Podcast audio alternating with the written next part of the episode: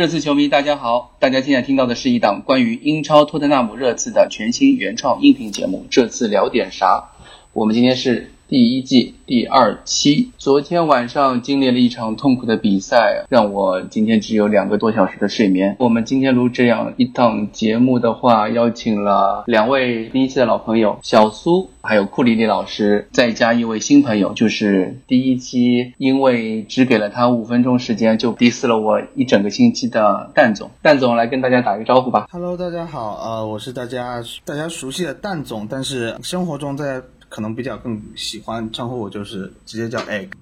呃，蛋总，其实我稍微介绍一下，蛋总在我们给我们做那个 MOT 的字幕组已经做了有差不多快五年时间了。对，第五个赛季，第五个六年了。我记得应该是一三年的十二月是第一期。对，差不多。嗯，顾名思义，今天放在今天，主要就是讲啊昨天那场比赛。昨天那场比赛，我先说一些让人比较很痛苦的东西。昨天是拜仁，呃，昨天是呃洛里，我们队长洛里代表呃参加欧冠，好像是创造了法国球员参加欧冠的一场呃次数记录，但是也是第一位法国门将在一场比赛里面丢了七个球，这是关于洛里的。然后还有的就是热刺创呃队史一百三十七年以来第一次主场。丢了七个球，之前客场丢过更多，当然那个不算。但是在主场，在白鹿巷，不管是在白鹿巷也好，呃老白鹿巷也好，或者是在温布利也好，热刺从来没有在主场丢过七个球，这是另外一个很让人尴尬的记录。然后另外不就是波切蒂诺上任热刺以来第一次净输五个球以上，也是第一次输丢六个球以上，这个都是昨天晚上的记录。嗯。库里老师，你觉得昨天这场比赛，如果要找一个点的话，我们应该从哪儿说起呢？你一定要先 Q 我嘛，因为我看蛋总对这场比赛做了非常充分的准备，我想先听听蛋总怎么说。好啊，蛋总，我们现在直接就变成一个甩锅大会了，是吗？我个人总结是，啊，我自己的看法一共是有四个大的方面的问题。四个大，四个方面，四个方面，四个四个大的方面的问题。然后这四个方面的问题，我是有一个排序的。但是这四个大方面问题，它是互相之间它是有，嗯，就是相互内内在联系的。第一个大的问题，我觉得是比赛阵型和比赛布置的问题，这是波切蒂诺和球员都要去承担的一个问题。然后第二个肯定很明显，我们我我们我觉得我们应该呃一个一个说。你觉得布阵？这个布阵是存在哪些哪个地方有问题？呃，其实昨天看到首发的时候，我其实有一点失望。就是首先第一个，三中场又来了。三中场其实说实话，大家印象中，三中场踢得好的比赛到底有多少场？我个人印象中，三中场踢的唯一的一场好球，是上个赛季是第二轮吧，打富勒姆。就中央打富勒姆那场球的下半场，是第一次波切蒂诺引进三中场的这么一个，那也不叫，那应该也不叫三中场，他应该更多的叫菱形中场，然后三个对，他是一个偏防守三后腰，对对对，就就他是就反正就是，现在我们看就是说的很多就是三个中前卫的这么一个安排布置。那场比赛踢得很好，有一个很重要的因素是拉梅拉上场了之后，就是在。中路一顿猛的操操作，然后就把整个富勒姆的后卫给打散了。嗯，那么今天我们上了三中场了以后，就是所谓的零星中场了以后，首发的是阿里，而不是拉梅拉。阿里在这个体系里面打的比赛屈指可数，我不是很清楚为什么拉梅拉在周末没有打的比赛就没有打南安普顿那场比赛就雪藏了以后，这场比赛为什么不首发？我不是太理解这个问题，因为三个中前卫的话，我觉得一个是对我们的边后卫要求太高太高了，而我们的边后卫没有就是世界顶级的那个水平。罗斯可能是说，呃，一对一进可攻退可守，基本上能够达到及格这个情况，但奥里耶那一边。而且我在上一期节目就是做了一个分析，是拜仁最强的就是锋线三叉戟，而且其实看上去那个呃莱万多夫斯基是最强的一点，但是他的主要威胁来自于两个边路，我们就相当于好像就是波切蒂诺，我我不知道他是知道还是不知道，我觉得我们都看出来的问题，他教练团队看不出来吗？就是说我边路打开，我跟你打吧，就就我一对一，奥里耶对呃开场是对科芒，呃后面格纳布里拉过去了，然后就就大家就单挑，就就我们单挑就完了，你这不是直接让对方就急就是最强的一点打你最弱的一点嘛？我不太理解为什么昨天又上三中场，可能说从前三十分钟来说，大家就说呃这个高位逼抢，这个呃进攻的态势、传切、跑位什么都很漂亮，都很好，但是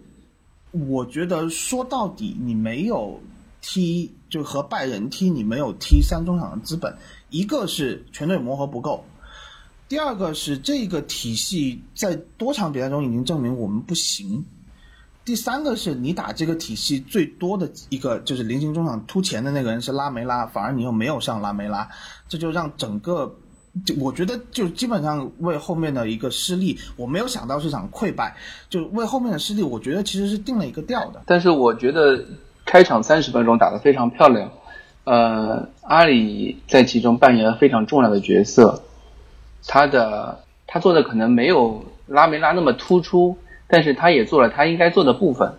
你觉得呢？呃，这个我是同意的，就是没有上埃里克森，啊上阿里，或者就算是上拉梅拉，就前场的逼抢用硬度去打，这个是没有问题的。我可能可以看得出来，前三十分钟波切蒂诺的意图就是我抢开局，抢开局了以后，然后怎么办？我觉得波切蒂诺没有考虑这个问题。我想说，一共就是说我刚才前面提到了，我看这场比赛，我觉得热刺一共有四个大方面的问题，四个大方面问题，其中有一个是体能的问题。我觉得这场比赛前好像球队没有，就整个球队这一场比赛的一个体能分配有一个相应的布置，或者是说在赛前对球员的体能状况缺乏一个正确的评估，导致了。三十分钟以后，就大家就往回收，就因为没有力气再去逼抢了。然后到下半场，就是六十到八十分钟之间，大家可能觉得，哎，好像又有一些希望。你可以看得出来，球队体能是有相当大的问题的。那么球队体能有这么大的问题，为什么我们要打的，就是，就算你抢了一下开局，就算孙兴民前面三个球全进了。然后恩东贝莱球也全进了，就进四个球，你的体能到后面能扛得住拜仁的反扑吗？我是有这么一个问题，就是对体能的评估没有做好，所以上阿里、上拉梅拉，就是说前三十分钟确实踢得好，但是三十分钟以后我们怎么办？我觉得好像就是这也就是涉及到阵型和比赛布置的问题。我们比赛布置，一个是对自己的身体状况，或者是说。个人能力没有进行一个正确的评估，还有一个就是没有对对方的球员进行针对性的布置，所以我觉得这是一个最原始的问题。这个原始的问题导致了后面其他的问题，就是最后崩盘的问题。那么要如果要追根溯源的话，那是不是说这场没有体能，是因为上一场对南安普顿的时候大家消耗的太厉害？这个是肯定的，这个就上一场比赛打南安普顿是体能消耗很大，这个是没有。没有什么争议的，我觉得。但是你有就是累有累的踢法，体能好有体能好的踢法，我觉得就是波切蒂诺没有对这个情况进行一个。整个教练团队吧，没有对这个情况进行一个非常准确的估计。既然说到南普的那场比赛，我觉得那场比赛，呃，已经给奥利耶头上已经挂了一个警钟了。这场比赛，从我的观点上面，基本上奥利耶已经判了死刑了。在我看来，奥利耶这两场比赛连续的两场硬仗表现出来的东西，满足了我们之前对他一贯的评价，就是脖子以下世界级，脖子以上地区级，对吧？他其实就是说，他脖子以下肯定没有世界级，对吧？那我们现在连连脖子以下世界级都可能打个问号，但是脖子以上那个肯定是没什么问题了。脖子以上有问题，对呀，对吧？对呀，就是第一场比赛那么重要的欧冠前的一场比赛，可能说裁判问题也好，但是我们。我我们都觉得这场比赛裁判那个红牌是有问题的。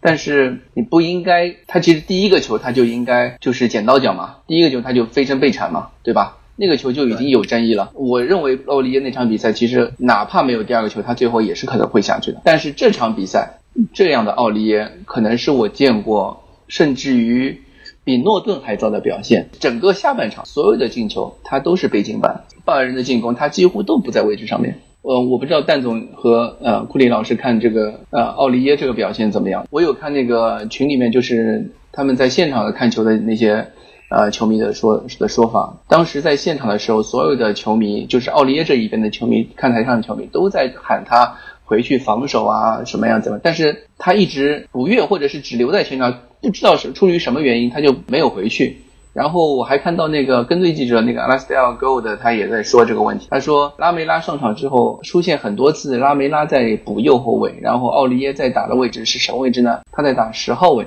这个是我们镜头里面可能很少去捕捉到的东西。但是我觉得这已经说明问题了，就是大家都能看到奥利耶这场比赛他总是出现在他不该出现的位置，体能也出现了很大的问题，然后防守啊、态度啊各方面全都出现问题。我甚至觉得最后整个下半场，我我一直觉得最后波切蒂诺最后的那个三个换人是有问题。他换上了三个进攻球员，他没有换下奥利耶，他甚至没有换一个。我们很明显中场中场失控了，他没有换一个。虽然埃里克森可以说是一个没有换一个 holding 的中场上。那你我觉得换一个换一个像，因为这场比赛我们可以看出西索科其实有一些问题，他他体能肯就像刚刚那个蛋总说的，西索科的问题就是体能的问题，体能分配的问题。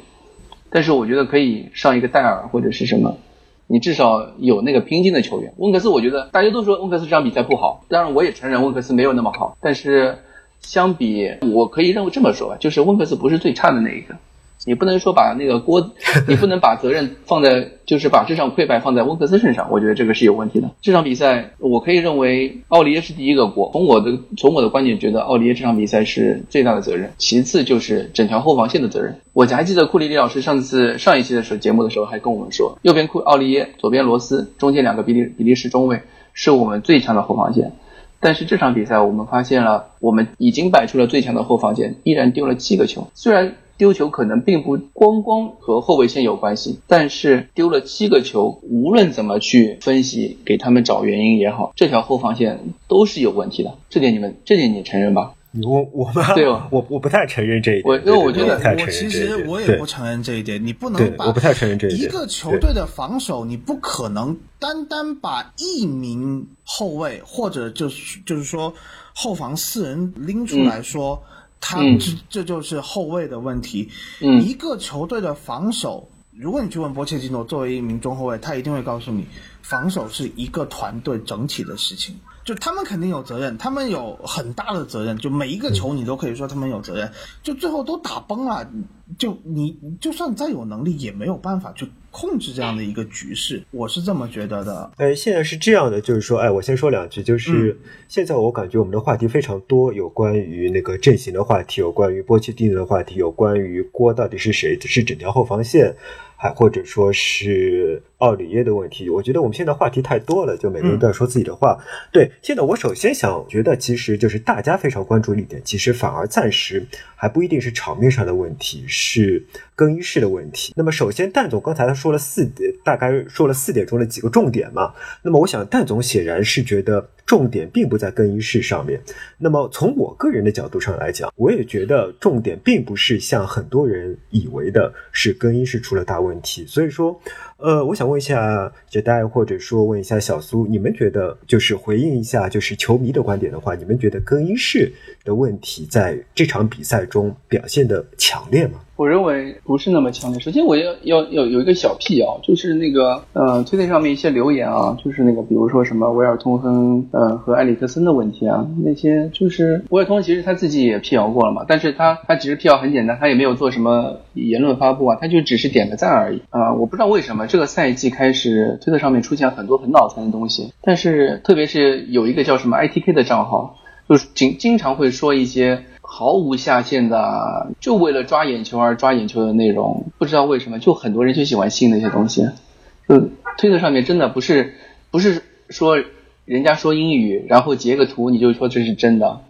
没这个是共识好吗？推特就没有底线，推特比微博还没有底线，好吗？对对，推特确实众所周知是没有底线的。其实重点不是这个，重点在于大家选择去相信什么。就是说，你现在球队的这个状况也是自从今年开始就一直一直延续这个糟糕的状况。那么所有人，那么所有看热闹的人，他都想看着热刺崩盘。那现在终于有一点点这个迹象要表现了，所以说任何可能导向这个结论的东西，他们都愿意去相信，不管它有多么的荒谬。呃，对，我觉得小苏说的，我觉得基本上是完全对的，就是说，其实没有一支球队会没有更衣室问题。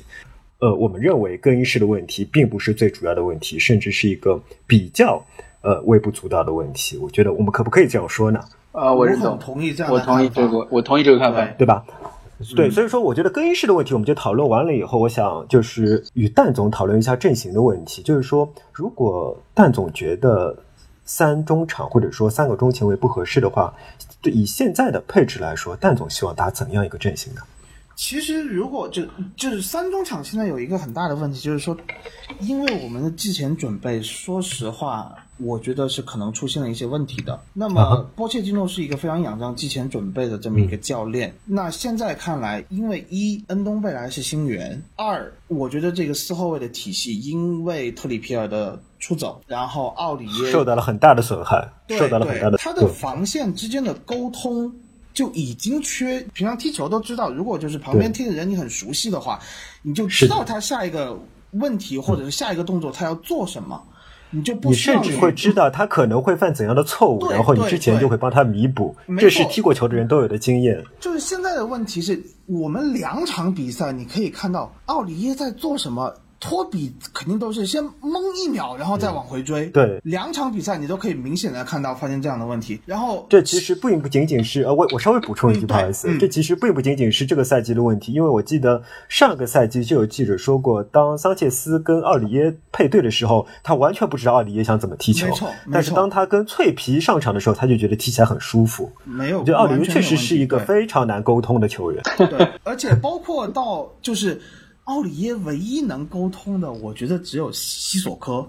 西索科对，但是西索科可以 cover everybody，就是说每个人西索科都可以帮他 carry 掉。但今天你们看一下那个场上布置的问题，西索科打的是左边，右边让给了恩东贝莱。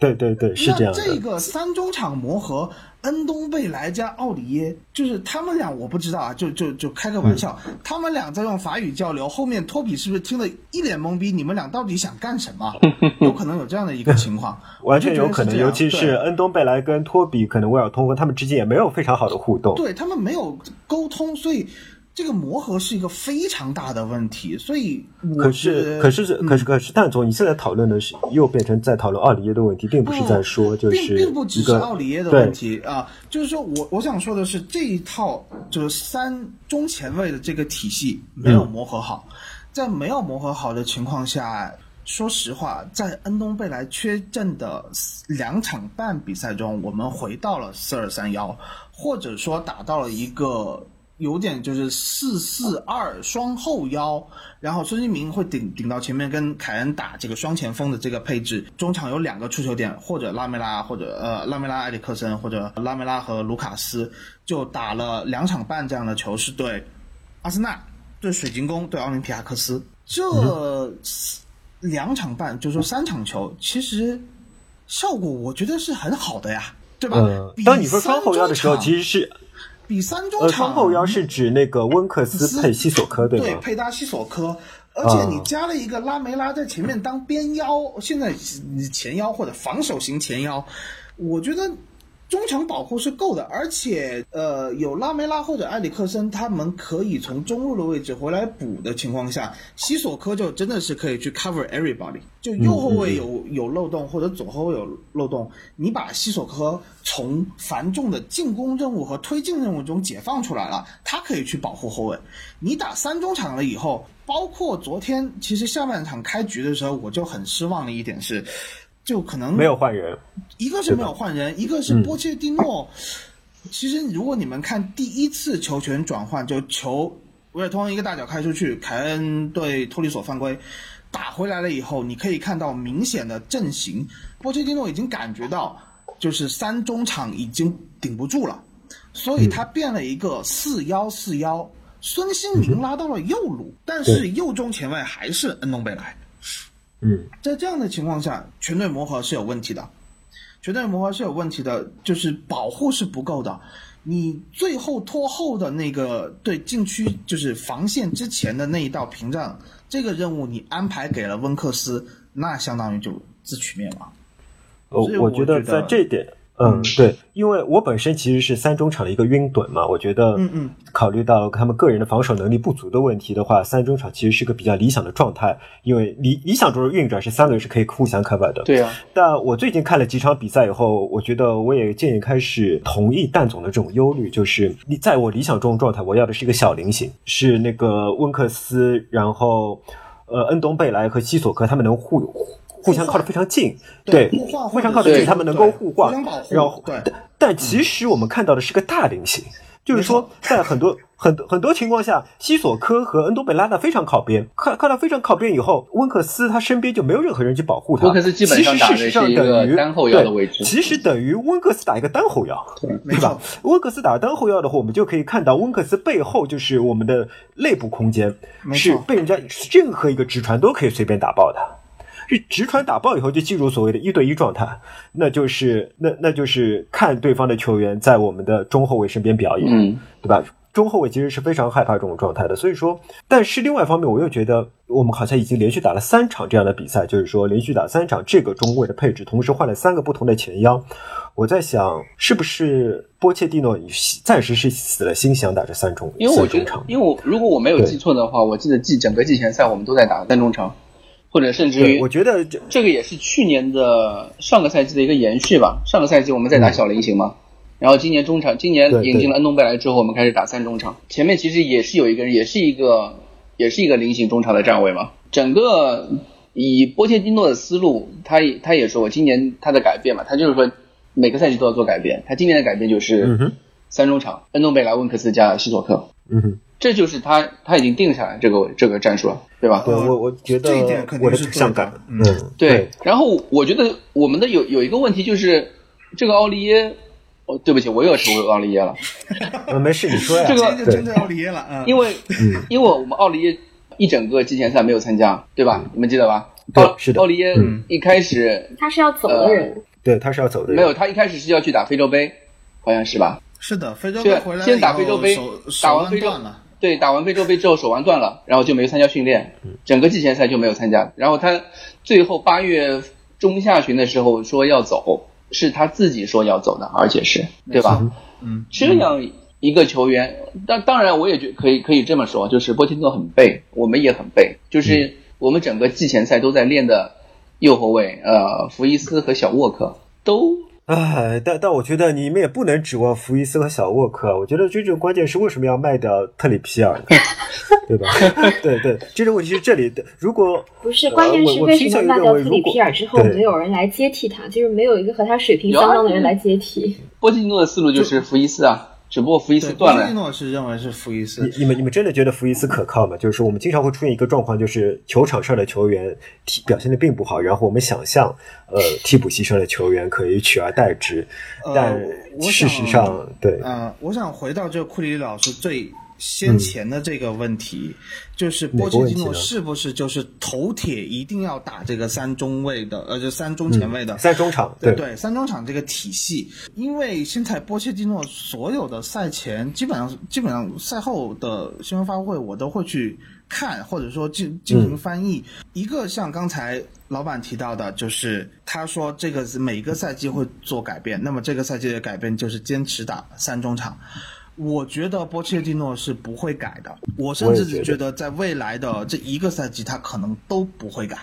对，投就是如果这投那么点。样的话，对我完全同意，对我完全同意。然后还有一点，因为刚才，因为刚才蛋总说那个说三中场不好的时候，我有个冲动，我本来想打断说，我想跟蛋总赌一下，我觉得下一场我们还是三中场，还是这三个人。个东西其实根本就不用，是根本就不用赌，但是我们可以看到问题。呃，我我想可以说的，批评我们对，可以批评我们可以批评，可以提出我们的意见嘛。嗯但是我觉得有一点就是从他昨天的那个新闻发布会，他说的一就是他有一个很护犊子的一句发言，发言，嗯对他那个护犊子的发言最后，他绕到了什么呢？他说，在足球的世界里，永远是关于你去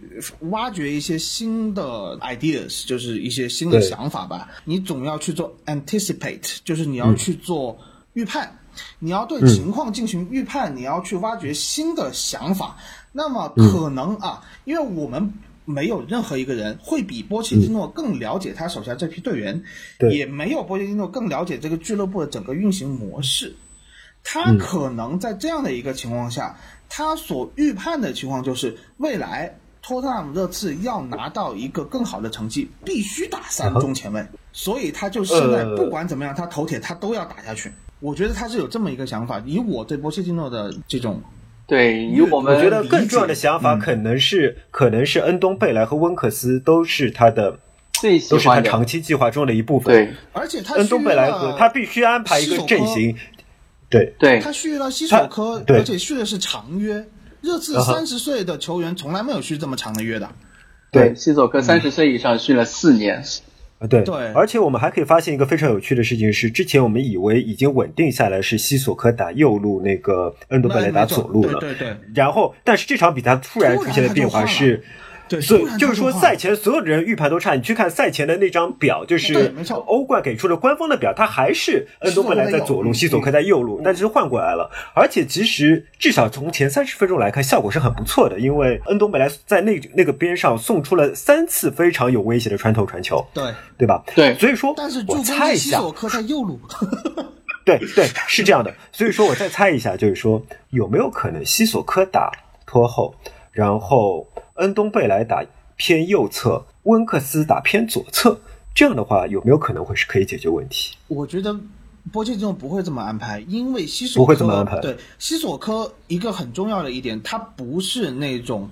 工兵型后腰，而且啊。波切蒂诺非常需要他的推进能力，因为现在恩东贝莱推不起来，恩东贝莱是左右恩东贝莱是横跳推不起来的，对。就左右横横横向横向它可以推进，它没有纵向推进。波切蒂诺非常需要、呃西索克的纵向推进，因为你指望温克斯去做纵向推进，我觉得是不现实的。哎，但是我这样反倒觉得，因为你看啊，就是说，当我们在被动的情况下，由由守转攻的情况下，我们在禁区弧顶需要有个人拿球，那么然后向前推进这件事情，以前是登本来在做的。没错登本来失去，我们失去宣传以后，温克斯拿球全部失误了。温克斯在这里拿球成为一个黑洞，甚至成为一个送分点。恩东贝莱也失误了，他也成为一个送分点。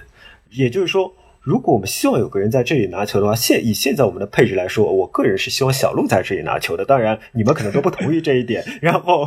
然后那个波尔叔更不愿意给他这个机会了，对吧？对那么又又又正如你刚才说的，西索科是有这个向前推进能力的。那么让西索科打这样一个靠后的，使他能够在球队由守转攻的情况下。哎，使他可以成为这样一个相对更可靠一些的中枢点，不是一个感觉想象中还是挺好的主意吗？就想象中可能你忽略了一个问题，就是啊西索科他开始推进的时候，他必须是面向对方球门的。你让他背对对方球门，就是他要先接后卫出的球，你让他转身他一个侧转身嘛，是你让他非常一个侧转身嘛困难的一，件事情。西索科他背身嘛他会习惯去靠对方的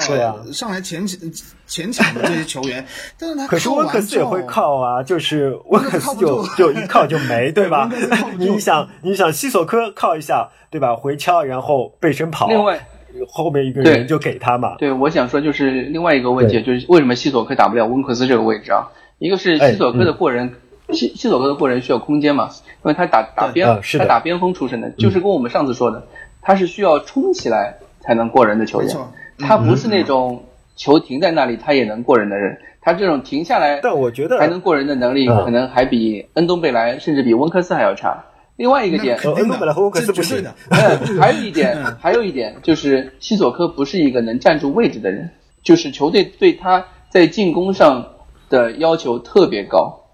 对，我们没有人对这个我非常同意。于是，那我们太悲剧了，我们三个中场没有个人可以站住位置。对，对我们唯一能站住位置的可能是我我戴尔。我认为温克斯可以站住位置，但是他的问题是，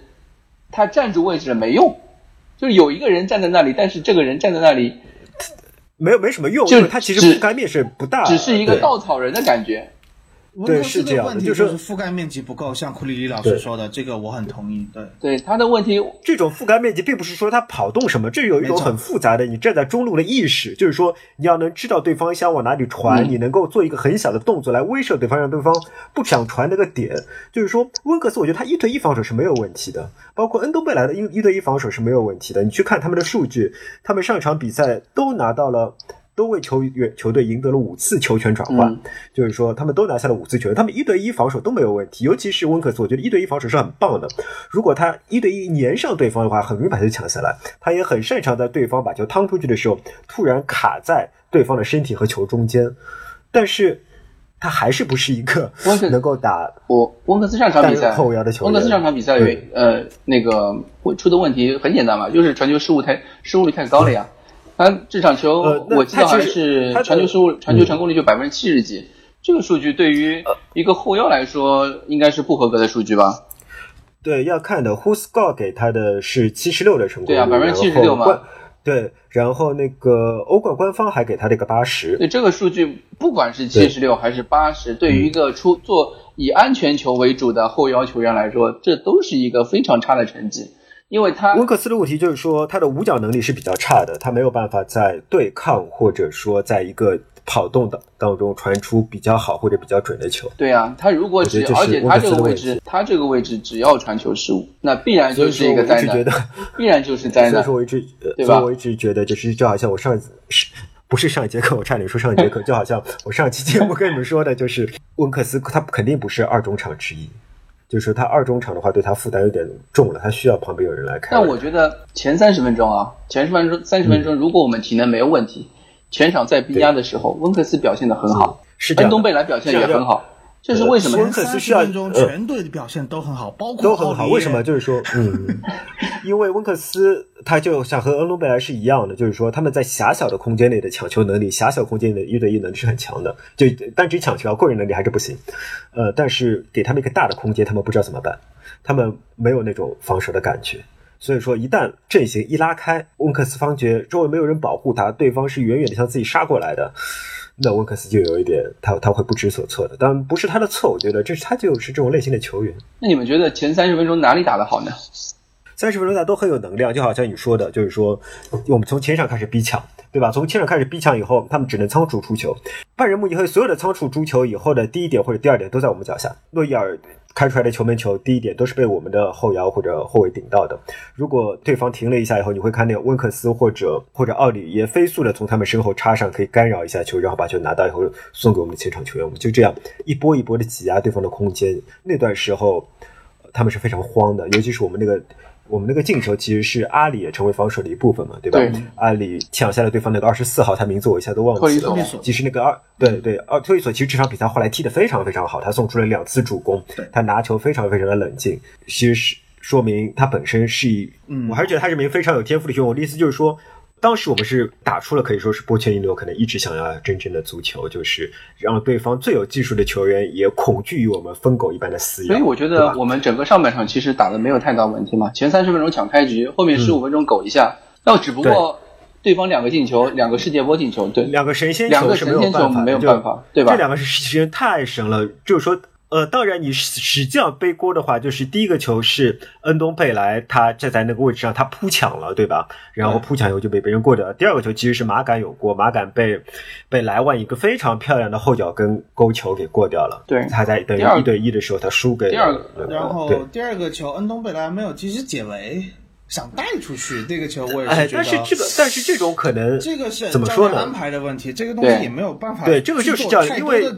肯定会说说，在这个情况下，肯定不会说你盲目解围，因为也没那么好解，你面前都是对方球员，对前面也没那么好解。对所以说这个球你怪恩东贝莱，我觉得恩东贝莱过不大，也不能说怪他吧，只对能说在那个时候可能就是相互之间还是一个我刚才说的呼应问题，没有默契没有人，去帮他确实是这样，没有默契。对你再上一个人去帮他，这个球完全就不是这个情也况。也，也或者说就是对吧？球队在，因为我们已经不是第一次在上半场最后阶段丢球了嘛，没错我可以认为球队在那个时候就容容易分心，嗯，对吧？球队在那个环节容易出现这样的问题，其实出容易出现这个问题，是我们不知道在这个时候把把球给谁是稳的。呃，我是说这个半场丢球，好像这赛季已经是第三次了吧？就是在最后一分钟丢球，就是大家觉得你你们都已经认识到，就是球员在这个阶段容易分心。那么事不过三，大家觉得这种事情以后还会发生吗？他们还会吸取这个教训吗？我觉得不会吸取教训的，因为这个不并不是一个理智可以解决的问题。你如果就是你你在禁区里面，你的压力不断的积累，你进入到一个临界点，你好球在你身边弹来弹去，你然后弹到了你的脚下，你抬头一看，没有一个人是可以信任的把球传给他的，你怎么办？对，如果你传给温克斯，温克斯被断；如果你自己带一步，你自己被断；如果你开个大脚，可能砸到对方身上，你怎么办？这个我觉得是。当足球赛如果只有四十分钟，可能悲剧就不会发生。但是四十五分钟，我们不断的，不对，对我们不断的遭受到这种压力的累积。我觉得任何一个球员有经验的球员都会知道，就是说你不断的这种压力累积，你后来就是很难很难保持冷静。这个并不是教练拍拍拍拍黑板说你们大家冷静下来，你不能轻一下暂停，说我们冷静下来，对吧？这个我觉得是，这是这个是人的本性，这个是我觉得就是球队心态的问题吧。就是如果我不同意。库里老师说的就是改不了。我这个波切蒂诺，如果凯恩啊，或者是谁啊，就在这四十分钟之后稍微注意一点，这个问题是完全可以修正的。就是在第一次出现这个问题的时候，大家就已经讨论过这个问题，就是说我们要解决半场丢球这么一个问题。结果对三场了还是没有解决。对，只能呃，我是这么看的，就是从一个。就是踢球踢了很多年的人的一个角度对我我记得蛋总是是有足球经验的。这个东西真的不是一个技术上或者是比赛布置上你能去短时间之内解决的一个问题。然后刚才老板说到的是这个阶段，就一到四十分钟以后，大家会有分心、注意力不集中，可能第一次、第二次都是分心的问题，然后大家说了，然后大家紧起来。但是第三次、第四次，我们还会看到这样的情况不断的出现，包括热刺一直有一个问题，在波切蒂诺上任以后一直没有解决的问题，就是我们进球了以后，对方可以在两分钟之内马上扳平，或者这个情况，为什么这样的情况会多次出现？不是因为分心了，而是因为球员其实有一种过激或者紧张，到最后的这个时候，又到最后五分钟了，我们应该紧起来，但是紧起来的时候可能。队员们是越紧，身体就越紧，对对，身体就越紧，身体就越放松。包括刚才慧宇老师说的最后那个球，为什么威尔通会被挑球过人这么就看上去一个很业余的一个，在维尔通身上不应该看到的出现，就这么样一个，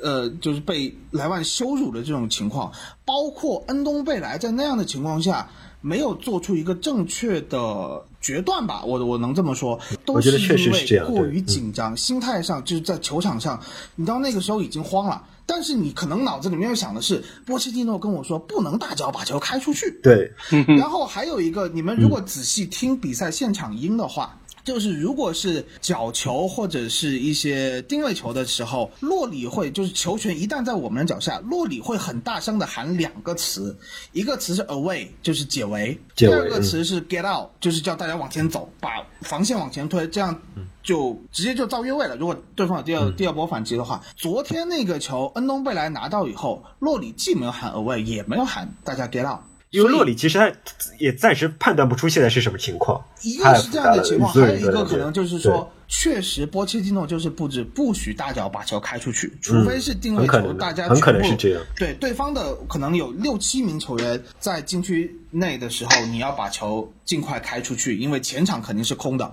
在那样的情况，拜仁。只有三个人围围着恩东贝莱吧，大概三个人，然后边路可能有个科曼，四个人。那后场那对方还有七个人在那个情况下，在这样的情况下，波切蒂诺说，如果对方的后场人数众多，你可能可能波切蒂诺，我猜他的布置是不许大脚把球开出去，所以你又一方面自己很紧张，另一方面。就是你你你又想着波切蒂诺的布置，所以就导致了，就就是你技术上有布置，你心里面有想，我们这个时候需要注意，但是有些东西真的不是一个技术上面的安排能够解决的。这样就是我是非常相信波切蒂诺会有这种布置的，因为他之前的就是说洛里那个失误，他也就说过，对吧？他说。对，洛波切蒂诺说是我让洛里那么踢的，那肯定就是他希望，就算是洛里也能尽量的。我也觉得就是波切蒂诺让他这么踢的。嗯，对我就是我就是迎迎合，就是说但怎么说法嘛？我觉得是非常有可能的。是的，呃，相对来讲，你是不是觉得可能拜仁的处理就更加成熟点？因为就像诺伊尔那么那么自负，对自己脚法那么自负的球员，其实，在高位遭受高位逼抢情况下，现在还是非常愿意开大脚的。对他他开了很多大大脚的时候，他都开，而且拜仁调整的非常快，因为就是格纳布里和科曼的这个两边兑换，科曼在左路的这个进攻绝对比右路强很多很多很多。为什么？科瓦奇一定要做这个调整，然后在赛后新闻发布会的时候，在问到格拉布里的问题的时候，科瓦奇说了一句：“我对他的防守就是更加欣赏。”为什么？因为奥里耶在右路已经突的，就是因为阿拉巴有伤嘛，突的阿拉巴有点生活不能自理了，而且中间给了两脚，至少两脚威胁传球，一个恩东贝莱那脚，还有一脚我记得好像是给凯恩吧。就他马上把他很快的做了一个调整，让格拉布里过来去限制奥利耶。然后我很失望的就是看到波切蒂诺没有任何的就是见招拆招的这个问题。哎，这好像确实是波切蒂诺一直以来的问题，就是因为老板，我们好像以前也不行啊。没有我觉得这个只是对 这个，嗯，这个只是一个战，就是赛前战术调配上面，我应该我觉得这个是很宏观的问题啊。就比如说你刚刚说的，呃，哪怕头铁如诺伊尔，自负如诺伊尔都会开大脚，但是我们为什么洛里没有开大脚？就是很多时候我觉得凯恩，因为凯恩不在那个位置上面，我们开大脚球权肯定是丢了的，对，这就是区别。其实这场比赛我们主要不是凯恩在那个位置上，主要是孙兴民在那个位置上对。孙兴民，孙兴民是相对来讲突的最前面的那个位置，凯恩是可以回来的。凯恩就说到孙兴这场，我是真的很伤心这场比赛。这场比赛，我觉得就是凯恩，就大部分情况还是跟莱万的区别，就是莱万永远只要站在前面就可以，但凯恩是的，回撤的太多，前场就留给阿里跟孙兴民两个人，那大脚出去也没有什么希望嘛，对吧？就是就是这两个问题是我很痛心的，一个是凯恩拉边的情况太多太多太多了。哦我觉得就这点，我觉得不是战术布置，是凯恩自己，就是是他自己他就是两个积极性都是过高的那个球、就是那种球员嘛，对吧但是其？实你们看打南安普顿那场球，凯恩只往门前跑。对呀、本来以为就是那场比赛给我一个错觉，就是说可能球队的很多理念上的东西就有点拨乱反正了，这个意思了，就已经重新去这个重新就纠正回去。但是这场比赛一看完又拉偏了，然后 最后是其实有一个问题，就我我想说孙兴民，孙兴民其实是上半场状态最好的人，嗯，但是二十五分钟都不到三十分钟，二十五分钟以后球就不给孙兴民脚下了。孙兴民基本二十五分钟以后没有拿到过球，我没有办法理解这是为什么。还有一个问题，我觉得没有注意。还有一个问题，我就觉得就是也是凯恩角色变化上面是和我们前腰有关系。就是我们上了阿里之后嘛，就阿里这个球员，他不是那么对防守没有那么的像拉梅，专心他不会防，对对就是他不像拉梅拉那样的球员。拉梅拉我觉得是一个横向型的球员，就是阿里是一个突起，就是前插型的球员。这两个人有本质区别对。阿里阿里最强的一点其实是在高速跑动中接球的能力，对那他就是说他可以高速跑动中接个高球，他可以停得非常漂亮，对他这种球感是非常他是前。插型球员，然后我我们可以看到比赛中，只要凯恩跟阿里两个人搭档的时候，很多时候阿里会跑在凯恩前面，然后凯恩就要做很多前腰要该做该做的事情，这个是我们对凯恩在作用上面就希望不希望看到的东西，我们更希望看到的是对他跟拉梅拉的配合，或者说是跟埃里克森的配合，我们希望他是更多的是做前，就是顶在前面的那个人，对吧？对，那回到比赛，我记得老板好像对后来的连续的失球是有是有看法，或者说是有研究，或者怎么样，是有些话想说的，对吧？啊，对，这也是我想问的一个点，就是大家觉得这场球崩盘的点到底在哪里？因为刚才你们也都说了，就是上半场其实踢的还是可以接受的，虽然一比二落后，但是可以说前三十分钟是踢出了应该是这个赛季最好的三十分钟，然后从下半场开始就风云突变了。那么大家觉得这个 turning point 在哪里呢？我觉得就还是一个是，我觉得拜仁的问题就是他们把握能力实在太强了。就是第三个球，呃呃，下下半场的第四个球，就是温克斯传球传丢了嘛，传球传丢了之后，他们直接就就那个直接就打进直接就打进了那个机会。啊，直接就打进。，对，然后那个时候开始，我们就觉我就觉得整个整条后防线就已经出现问题了，他们已经不再就是奥利耶，我可以说是奥利耶已经出现问题了，我就直接就指明是奥利耶这出现问题了，奥利耶就不无所谓，你就说奥利。耶就已经开始不 不站在那个位置上面了。我们本身前然后前场和后场之后，前场想攻，然后波切蒂诺又换了三个进攻型球员，那明显是想想把比分追回来的嘛，对吧？前场想攻不回防，后防线只剩下四个人，加一个温克斯，对吧？西索科跟恩东贝莱那个时候，恩东贝莱已经下去了嘛，西索科那个时候已经西索科已经已经基本上跑不动了，然后奥利奥利耶奥利耶又不在，我们当时就是这个，是这样我们当时就出现这个情况，我们，后面就等于说来打我吧。，对我们后面丢的三个球，基本上都是因为前后场脱节，后场三呃三后卫加一个温克斯，温克斯后面下我们直接说的话，我们后场后面丢了三个球，全部都是博阿斯式的丢球。三个三个中卫直接面对对面三叉戟造成的，对，三三个中卫直接对面三叉戟，一点办法都没有连。温特斯最后也下去了嘛，那我们就没有后防线了呀，就是我们后防线根本没有屏障，根本没有团队防守。那蛋总怎么看呢？那说到底，就老板刚才这这个说法，虽然老板今天一直针对奥里耶，但是就刚才你说的换人也好，就下半场开局的那几个失误也好，嗯、嗯，不觉得应该是波切蒂诺应该背主要的责任吗？我觉得是波切蒂诺需要负主要的责任。一，下半场开场没有没有任何的调整。嗯我当时在，呃，就我觉得就很可笑的一点吧，就是我可能有点真的是毒奶或者是立 flag 之类的东西。呃，赛前就是那个首发出来的时候，蒂亚戈没有首发嘛，对拉梅拉也没有首发。我在我们工作群里面说了一句，是不是要等着蒂亚戈上来了，然后让拉梅拉上去把蒂亚戈铲翻？但是蒂亚戈上来了以后，拉梅拉没有上，拉梅拉没有上都无所谓，这都无所谓。你是这我只是开一个玩笑，你没有对蒂亚戈进行一个针对性的布置，然后下半场开场，我刚才前面也提到了，他是一个四幺四幺的阵型，你不就就是等着对方来打你吗？而且呃，如果就是我说的没有针对性的问题，就是说拜仁的后腰拿球的时候，无论是托利索还是蒂亚戈，托利索的出球能力没有蒂亚戈这么强，但是他还是有出球能力的。为什么我们没有对他的后腰进行任何的限制？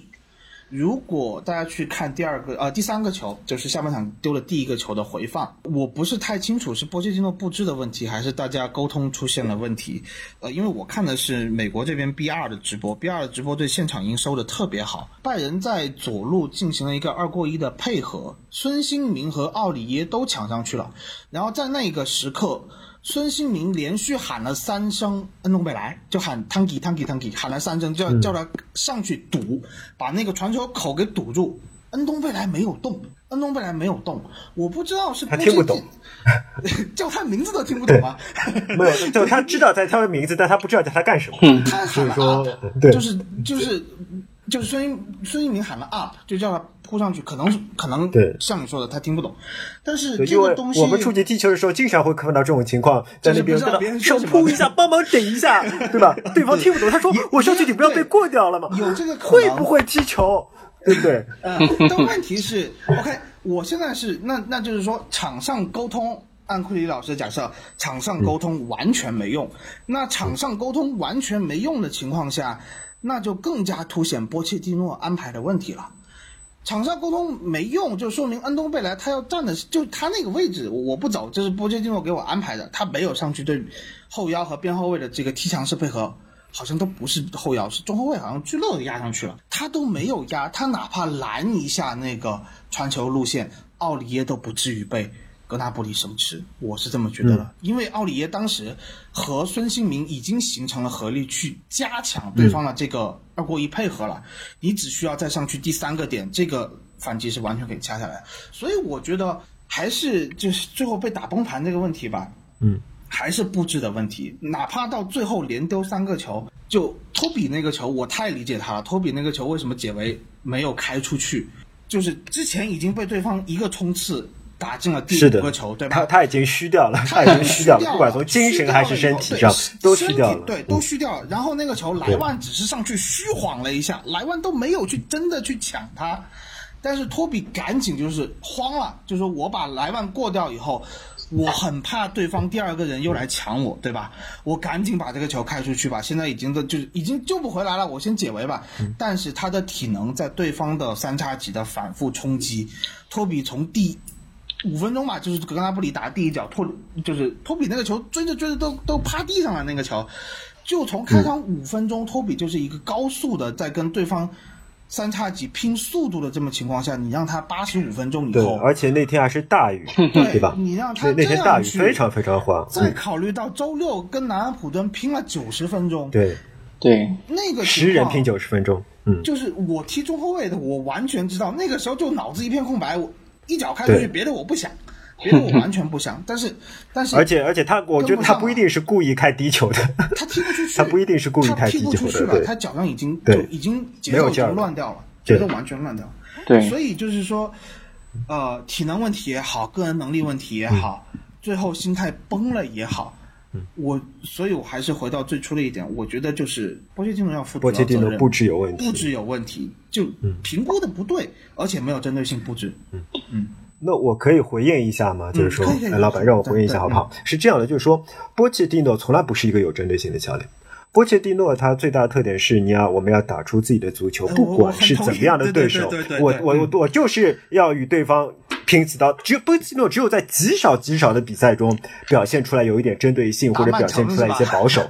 对对 对，只有在极少的比赛中，大多数比赛中，波切蒂诺是以我为主的。我觉得这就是波切蒂诺的特点，或者说是他最大的一块短板。我们可以，当然两个点都可以说。所以呃，然后接下去我们再说那个关于恩东贝莱的问题。既然是这样，我们首先要知道，呃，波切蒂诺是一个以我为主的、有大视野的教练，对吧？但是，这个我不一定是在夸他，但是他的特点就是这样。那么在他中间，他会怎么想？他肯定是想把这样的三中卫、呃那个三中场磨合好。对吧？他会不惜一切代价的使用这个三中场，因为如果你不让他们再去场上犯错误，不让他们去场上磨合，他们就永远不可能磨合好。只有一开始在犯了错误以后，大家可以慢慢知道彼此应该干什么，互相了解对方特点，这些东西在训练场是解决不了的，必须上场解决。你让场让他们上场解决，就可能犯错误。就好像刚才叫什么了？就好像刚才蛋总说的那些错误，我觉得都是目前我们磨合的代价，这些代价是没有办法避免的。现在就是说，一个是磨合的问题，对，磨合了以后，波切蒂诺坚持不坚持，对吧？坚持的代价，就刚才库里老师说，代价到底是什么？所以就是会输球。现在呃提的问题，我就是，比如说，嗯就是如果我们想，就是这个后面可能还有二十分钟时间，我们收尾。对就是我们现在这个成绩要付出到代价，付出到一个什么样的程度？欧冠能不能出现？英超最后的目标是什么？嗯可能这可能是大家我们可以可以现在考考或者考虑或者讨论的这么一个问题吧。因为上上一期节目的时候，当老板问我，就是说你觉得跟拜仁这么打的话，就是说会有什么结果要毒奶或者预测一下，我直接说的这场比赛不重要。我觉得就是说这场比赛远远没有上一场打南安普顿拿到三分重要。当然，我心里面是希望两场比赛可以拿到四分，最后没有拿到这四分。拜仁这场比赛，首先这场比赛本身并不是一场什么生死之战啊，什么最最重要的比赛不是。再其次，这次的崩盘也没有那么重要，我们是一比四到二比四的时候崩盘的。那么这个后下半场的两个丢球来得非常快，本质上我们崩盘在一比四的时候就已经注定了。那么在这种情况下，一比四的时候你能怎么样呢？对吧？你难不太可能真的换成一名防守球员。我们自己小时候在讨论的时候，一定会觉得我们就应该放手一搏，因为一比四跟一比八、一比九、一比十都是输球。就是会这么想的。我觉得波切蒂诺就是这么想，然后，然后他赌了一场惨败，因为他的对手是一支德国球队，而德国就是在最后一分钟也不会放过你能多进一个球就多进一个球的，对吧？大家都知道德国跟巴西的惨案，德国就是这样。虽然我们是如此的不幸，但我还是觉得，如果这个让我来加个标题的话，我是觉得这次没那么差，就是没有没有比分上显示出来的出来的效果那么差。我觉得球队最大的问题就是你怎么解决三中场的一个轮转、互相 carry、互相 cover 的一个问题。把这个问题解决了以后，就是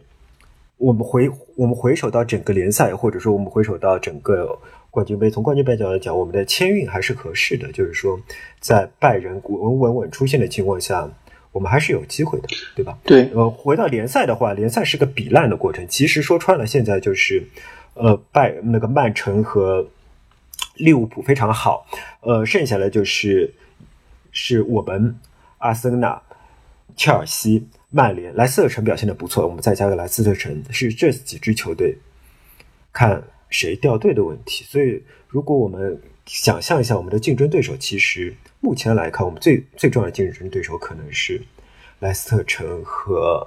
呃阿森纳，可能是这五支球队争夺一个前四。从这个角度来讲，我觉得可能没有那么悲观。我不是说非常乐观，没有那么悲观。好，我说完。我我的想法更简单一些啊，就是波切蒂诺肯定是三中场打到死的，这个想都不用想。你哪怕打到他下课，呸呸呸，他也会继续打下去。就是，但我们的如果从这套阵，我们可以批评。这套三中场对。上面，如果能有做什么改变的话，就是这套阵容上面我们有什么可以可以可以做改变的话，一个位置是前腰，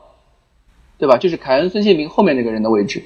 我们之前就其实你去看啊，这个位置，我们四场比赛已经用了四个球员了。埃里克森打了，拉梅拉打了，对拉梅拉对，最开始是拉梅拉，嗯然后埃里克森打了，然后阿里打了，对吧？对嗯呃，卢卡斯没有在这个三中场的身前打过，但是之前他也打了，我不确定下一场会不会会不会就是。波叔给卢卡斯一个机会，也让他在这三个人的面前试一试身手。我觉得波切蒂诺想的很可能就是老板想的问题，我要给这三个人找就是面前找一个对我们现在对，找找一个我们搭档，然后他就在一个个试，他就在试三中场前面那个人是谁。三中场是肯定不会变，你你哪怕波切蒂诺下课，他也不会变这三中场。大家根本不用去，我觉得也不一定，大家根本不用去我觉得也不一定，因为因为波切蒂诺说他希望冬天有所动作，对，嗯。如果冬天有所动作的话，那就是我我认为那就是从到从现在到一月份为止，三中场是对对肯定不会变，除非有人受伤。这我，完全同意，对吧？然后另外一个位置就是右后卫的位置，我一直是我这这这今天这个节目我从头到现在我一直到最后我也说的就是我们这个右后卫什么时候能让小沃克来试一下，或者是等福伊斯伤好了之后能让福伊斯来试一下，而不是再让没头脑的奥利耶继续给我们秀秀下去了。对我希望的是，当两名年轻球员上场犯错误的时候，大家不要怀念奥利耶，啊，对对对，这个 是这个是就是我们已经记住了，我们一个星期两场比赛记住了奥利耶，你记住了有一名那么不负责任的球员，就是对。葬送了大家的努力，对，也我当然有可能就是说葬送了大家努力也不太好听，就是他已经展他已经展现他已经在我们面前展现了他自己嘛，对吧？我认我是认为他的表现是配呃配不配不上这个队徽的，这或者说支撑球衣的。我更希望在右后卫这个位置上能看到其他的球员能站出来，然后呃就是前腰嘛这个问。题，我想补充一下，嗯就是右后卫这个问题，嗯呃，也是对波切蒂诺的新那新闻发布会的一个呃回顾吧。波切蒂诺说说了，他问了记者：“你们还记得我第一个赛季的右后卫是谁吗？”对啊，诺顿。对呀、对呀、对呀、对呀、用了诺顿，而且我后来还专门去查了一下数据，他那个赛季诺顿打了十一场球，然后一月份就把诺顿卖给了斯旺西，对，所以奥里耶的考察可能就跟诺顿的情况是一样的。我觉得右后卫的这个问题是一个展销会了已经不太担心了，但是我觉得有一个问题吧，就是 我有一有一丢丢就是不安的预感，就是。管理层或者说负责转会的这个部门是的是的磨合起来到底怎么样没有给波切蒂诺足够的支持，买人上来说，从卖人上来说，这个部门不够有魄力。但是我觉得可能是波切蒂诺没有这方面的话语权，对而他们直接听命于列维。列维的目标就是财报这人卖出去能财给我赚多少？对对对，就就要赚多少回来，要不然我不卖。他就没有这样的魄力。就这个地方，我觉得是可以向拜仁学习的。拜仁的管理层，这个球员不行了我就卖，这个球员我不需要了我就卖。胡梅尔斯才卖出去多少钱卖给？而且就算是竞争对手我也卖。我为了这个更新换代，我我豁出去了，我不管。但是呃，热刺我怎么说没有这样的魄力？但是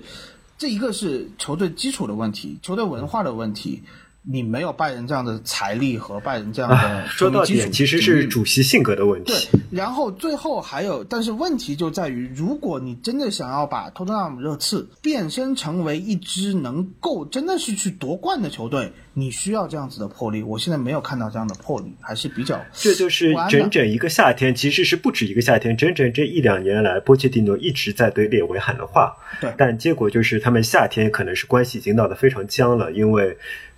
波切蒂诺暂时就是他对记者表示：“哎，夏天过去以后，我和列维又和好如初了。”那等于是间接的承认他们夏天的时候关系非常紧张。对，因为而且他反复就是有些球员没有卖掉嘛，嗯，对吧？对，而且他反复说了这个合同的问题也不在他的控制上，合同问题不在控制上，买人问题不在控制上，他其实也就是在说。这些事情都不是我能控制的，就是所以我就感觉，呃，管理层这方面确实有一些有，还是有一些责任的。呃，列维和波切蒂诺的蜜月期现在过掉了，现在该看两个老夫老妻要如何调整彼此的关系了。我觉这个蜜月期时间有点短啊，其实 挺挺长了，已经五年了呀。对，嗯对对，其实挺长了，而且其实是波切蒂诺不断的在忍让的，对吧？嗯我们就一直会开玩笑说波切蒂诺情商很高，从来就就一直在说自己对阵容很满意啊什么。对波切蒂诺，他有一点我很欣赏，就是他的他在对媒体讲话的时候，永远永远都是护护犊子的，对，吧永？远对护犊，子永远是吧？对永远不不批评，就是管理层也不批评，打就是自己旗下的哪怕任何一个单位单个的球员。对，打对。打的哪怕再烂，他也不会说任何呃很糟糕的话，对吧？对。他我们我们只记得他批评过特里皮尔，这是我们波切蒂诺上任以来五年以来对对对。唯一一次嘛，对吧？唉，差不多吧。就希望我只希望一月份真的能有一些大动作，嗯。然后我们也知道热这这样的一支热刺，从现在到一月份为止，我们可以预见不可能对期望有那么的高，因为球队转型，如果说嗯拜就像上一期戴总说的嘛，拜仁是百分之八十的话，呃，我们对热刺现在百分之六十的转型可能还有一些乐观，我觉得可能只做到百分之三十甚至更低。我们现在就最重要的问题就是中场三中场的三中场的对三个人的融合，对吧？嗯然后前腰的问题，前腰固定前腰的问题，三个前腰，三种不同打法，而且是最最关键的位置，以及右后卫的问题，对吧？左右后卫可能都有问题吧？对，左右后卫左右后卫都有。问题。对，这这不但左右后卫有问题，左中卫有问题，马杆是没有替补的，对或者你说本代是他的替补，如果马杆其受伤怎么办？替补的对不对问题，现在最可怕的是三中场、三中前卫没有替补。没有替补你真的用万亚马和戴尔吗？我觉得我的天，这两个人上来，这还踢三中场？呃，万亚马肯定不行，对对吧？但是戴尔我觉得可以观察一下。戴尔我知道万亚马肯定不行，戴尔可以观察一下。但我戴尔因为打的比较比赛比赛比较少，我觉得戴尔还能观察一下。但是从续约和就是买入恩东贝莱的这个问题来看，我觉得波切蒂诺对这三个人进行轮换的可能性非常非常。我们担心的是受伤嘛？嗯，对吧对，但万一他们就是受伤了以后，你还打不打三中场？如果我做一个很不好的假设，就是呸呸呸，西索科受伤，我这个时候 我们一直在说的最可怕的，嗯对，就就我们就做最坏的打算吧。西索科受伤，你还让不让恩东贝莱来磨合这个三中场的体系？你还要不要把如果恩东贝莱放进？对吧？不是这个问题不是蛋总蛋总 蛋总，我是觉得如果西索科受伤，你随便什么阵型都没有用啊。比赛还得踢啊，对不对？比赛还得，踢。你随便什么阵型啊没有，就是西索科受伤以后，到底踢不踢三中场，我一是完全不是个问题，对吧？你如果实在找不出任何办法，对我感西索科就是一个不能受伤的人。长期来说还是对问题的。你，西索科就是一个不在一月份之前不能受伤的人。对，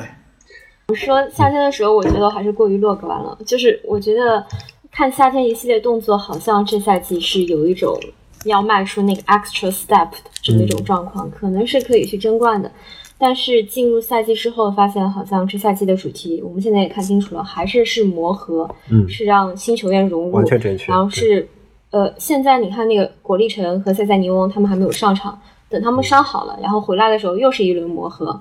然后就是在不断的实验，然后又是波切蒂诺头铁用你们所说的三中场，然后这一切的实验和融合都是以这种输球为代价，而且是输的非常难看的一种类型。不一定啊，不是每个对手都是拜仁啊。呃，我们上我们上星期输给了英乙球队啊，对吧？所以没有，英乙球队那个不是磨合，那个就是给每个我给年轻球员证明自己的机会，他们错过了对，对，那不是不太一样就是。这两种情况，一个是嗯输给英乙，一个是输给拜仁。我觉得这种惨败，我觉得都是挺让人难以接受的。而且而且你看现在联赛这个形势，好像争四也非常困难的样子。就是说，波切蒂诺也说了，这一切到了一月可能才能这个。嗯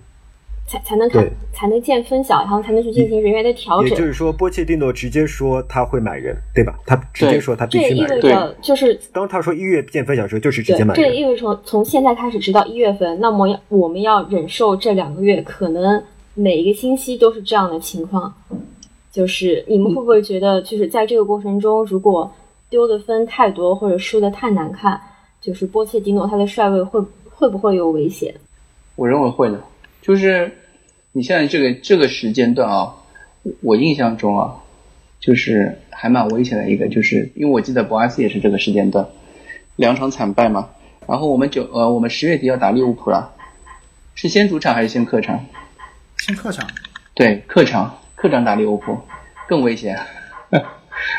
就是我觉得这如果球队如果还有一些非常不好的运气的话，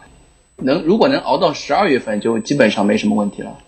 就十月、十一月这两个月，利物浦，然后后面还有一场呃曼联吧，有曼联吗？好像是有的，嗯，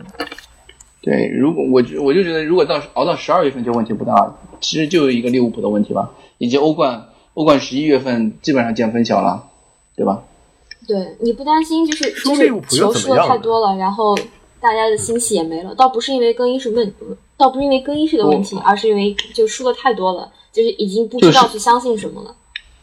对，会这个肯定会存在，因为你如果去看现在媒体的话，里奥费迪南啊、克劳奇啊那些人都已经在说让凯恩考虑一下未来了。作为一个他们永远在说这样的对话就是？作为曼联民宿，他们当然永远会说这样的话了。难道他的未来会在曼？克劳奇也在，会在克劳奇也在说这样的话吗，啊就是对他媒体已经在开始热炒这样的话题了。呃，我觉得列维列维不是一个不会去看那些东西的人，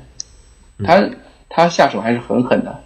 只不过我们都不希望他下这个手，因为波切蒂诺，